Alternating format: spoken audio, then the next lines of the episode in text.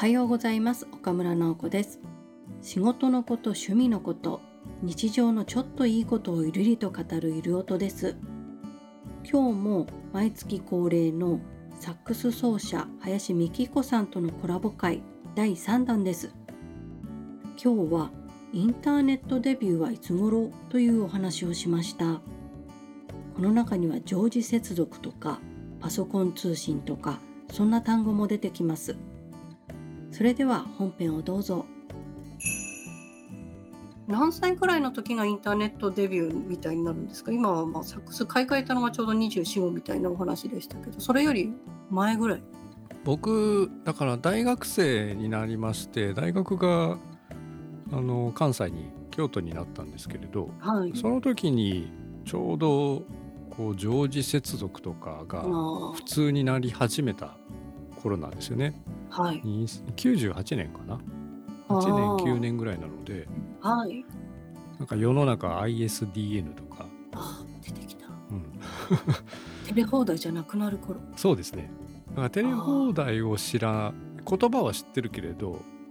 ドンピシャではなくてその前はなんかパソコン通信という感じで、はいはい、E メールというものが出てきて自分も触り始めたのが高校1年ぐらいだと思うんで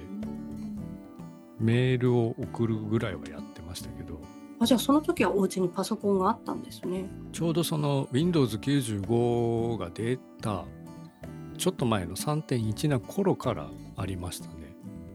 それはお父さんが、新しいもの好きのお父さんが買ったみたいなうん。パソコンっていうものは今までなかったんですけどワープロはあったけど。はい。だからあのモデムでピーヒョロロを入れて ピーヒョロロですね、つなげる時だけつなげるみたいな状況ですよね、ああそうですね。そうか、うん、やるぞっていう時にパカって開けるなり電源入れるなりして、だからずっとつなげっぱなしっていうのが定着したのはもう98年のが大学で一人暮らししたんですけどそこのマンションに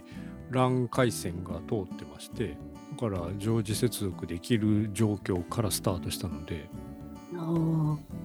うん。だから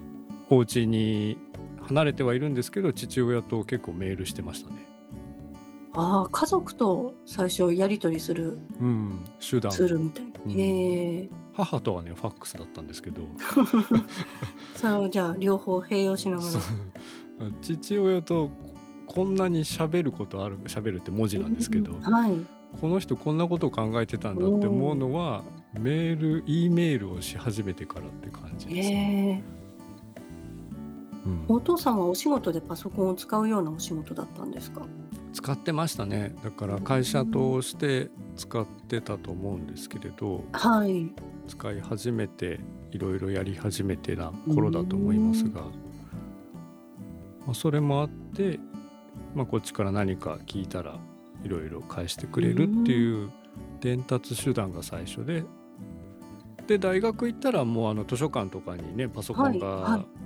学内欄 つながってまして、はい、それでこう調べ物とかできましたよ。いや親とのメール交流はあまりしたことがなかったので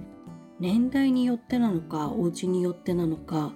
随分文化が変わるんだなと思いました。もっと若い人たちは多分親世代ももうネットに馴染んでるのでもっと生活と交流に入ってますよね。